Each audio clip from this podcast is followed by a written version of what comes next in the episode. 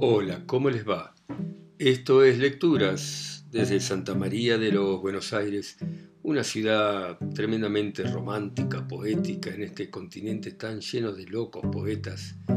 Y hoy quiero volver sobre el gran poeta argentino Horacio Salas, mi amigo.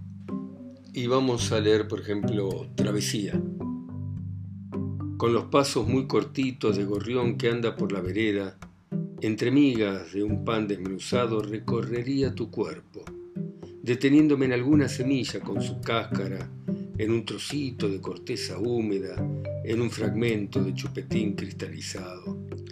Entretenido en curvas, en colinas, en pulcras suavidades y declives, hasta llegar de pronto a esa sonrisa que reservabas para determinados días de primavera y solo repetís, cuando los focos se concentran una vez más en tus plumajes, esos momentos en que olvidás las pautas del discurso ideológico. Pero en realidad debiera confesarlo, al fin, lo que me importa en serio son esas piedrecitas de colores que cubren tus pezones cada noche y que suelen quedarme entre los dientes. Este se titula De la mirada. ¿Qué vemos en las nubes transfiguradas en una playa atlántica? En los pliegues, las lanzas de un cuadro de Velázquez en una calle del sur contra la tarde. ¿Vemos en los olores? ¿Qué vemos cuando vemos los recuerdos? ¿Y en los ojos de una mujer amada? ¿Qué ven cuando nos ven, cuando nos miran? ¿Acaso recuerdo superpuestos choques con el otoño? ¿Qué vemos al leer una novela? Nadie puede ver el rostro imaginado imaginarlo. ¿Y los sueños? ¿Qué vemos al evocar un sueño en la mañana? Cuando me ven, ¿qué ven? ¿Qué se imaginan?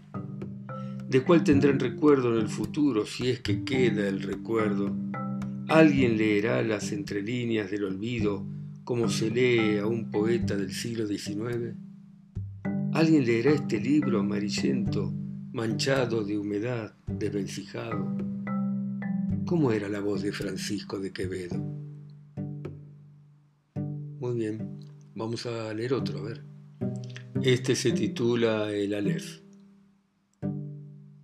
Incómodo, en cuclillas, con el ojo en la cerradura, en desafío a las buenas costumbres y a la moral tomista, observo las imágenes que trazan los recuerdos como una proyección de la Columbia o el tape de una documental latinoamericana, con sus chicos de mirada sonriente, resignada, cuerpos descuartizados con las manos atadas a la espalda, pero dejando de lado digresiones, puedo contar que por la cerradura sobre el tercer peldaño aparece la piel de una muchacha, hoyuelos al terminar la espalda, roce de sus caderas en sábanas floreadas, las hojas amarillas otoñales y el olor a la banda de la abuela.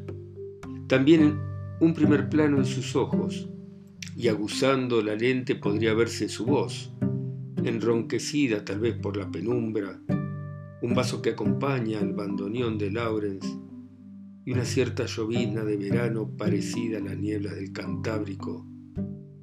El conventillo, las catorce provincias con su pared de vidrios y una parra cubierta de glicinas, y en el umbral un chico que no quiere crecer, porque seguramente sabe o intuye que su historia personal, su biografía, no ha de diferenciarse mucho de la propia vida de la patria en tinieblas.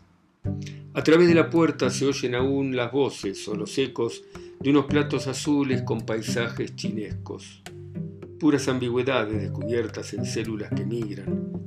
Los cromosomas que huyen encierran esa tendencia a las cejas pobladas, a sonreírles con las líneas del ojo a las mujeres, dirimiendo las culpas que vuelven desveladas con las primeras luces, zarpazos de panteras en el cuello y no hay que parpadear como una muñeca de porcelana con risitos y tules, que perdura más allá de la esfinge, más allá de las máscaras de oro de Micenas, aunque uno sepa o le hayan dicho que su vida está escrita en las manos escondida entre los manuscritos del Mar Muerto, o en las paredes que alguna vez te vieron y son como museos o mausoleos, palacios hundidos en la Atlántida, por donde ella baja desnuda hasta mi cama.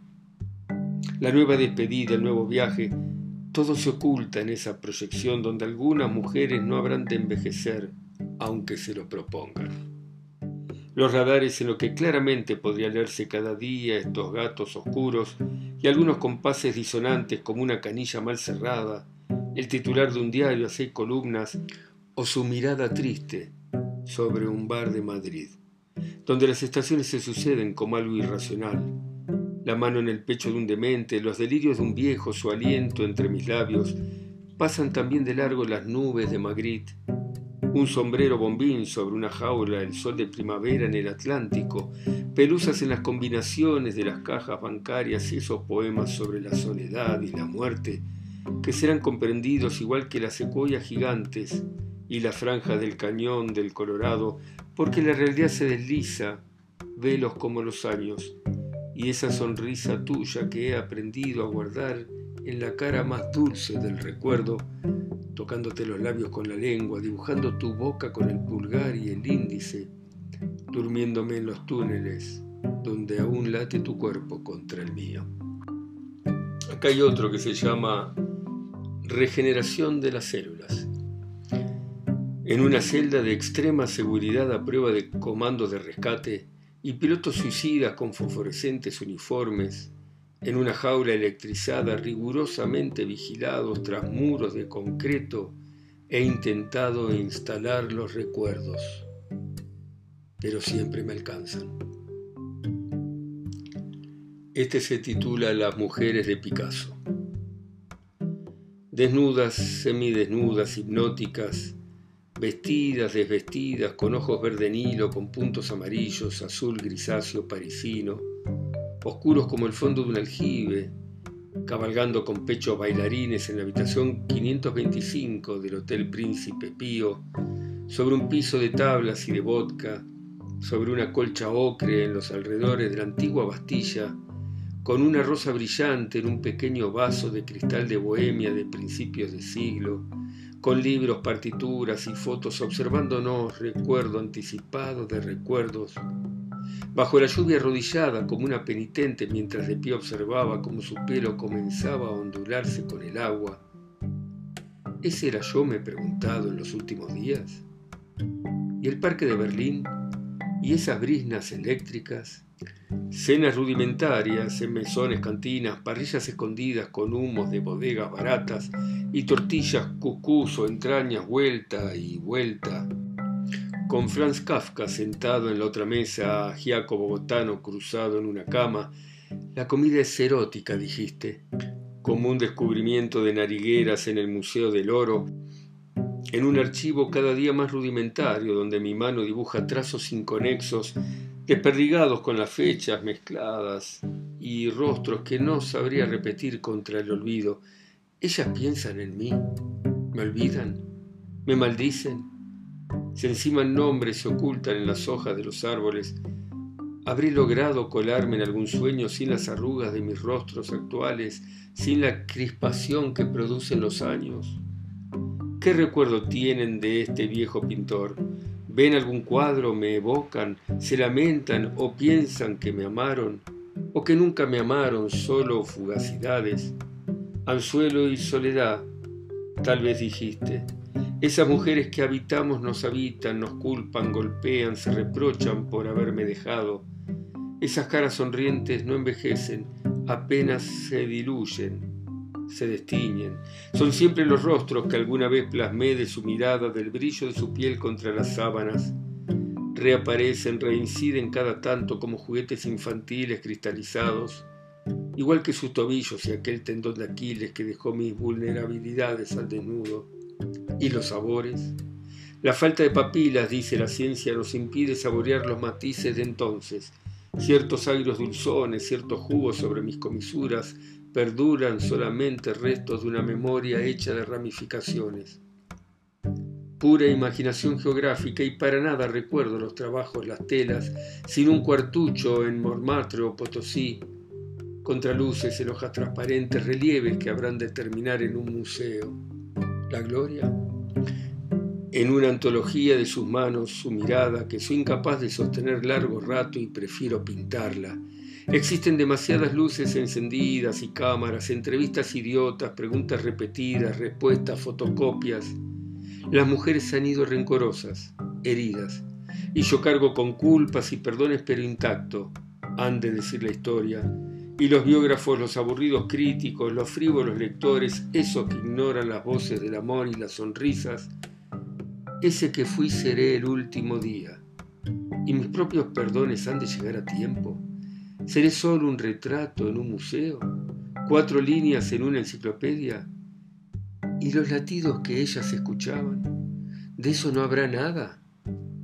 ¿Del verdadero Picasso no habrá nada? ¿Solo del disfrazado y del desconocido? ¿Del frágil dibujante no habrá nada? ¿Solo de formaciones críticas? ¿Solo teorías? ¿Y de mí? Bueno, y vamos a, a leer este último que se titula Prospectiva. Cuando me vuelvo riguroso y pienso que de nuestro amor han de hablar a lo largo de los siglos, fraguando anécdotas, dándonos edades falsas, luces distorsionantes en rostros que serán apenas parecidos a los nuestros, y que la ciudad habrá de parecerse a Buenos Aires tanto como al Palacio de Gnosos o a la Meca, se me forma una cierta sonrisa de abuelo comprensivo. Ellos debieran decir sencillamente, fueron un hombre y una mujer que se amaron, y cuyo amor persiste, gracias a unas combinaciones secretas de palabras que aún hoy, a tantos siglos de distancia, encienden la energía de los cuerpos ajenos, como una lluvia de luces en la noche, como las ingenuidades melódicas de un niño, como un beso prehistórico en una calle mal iluminada de San Telmo. Bueno, muchas gracias por escuchar esta poesía del gran poeta que fue Horacio Horacio Sala, mi amigo.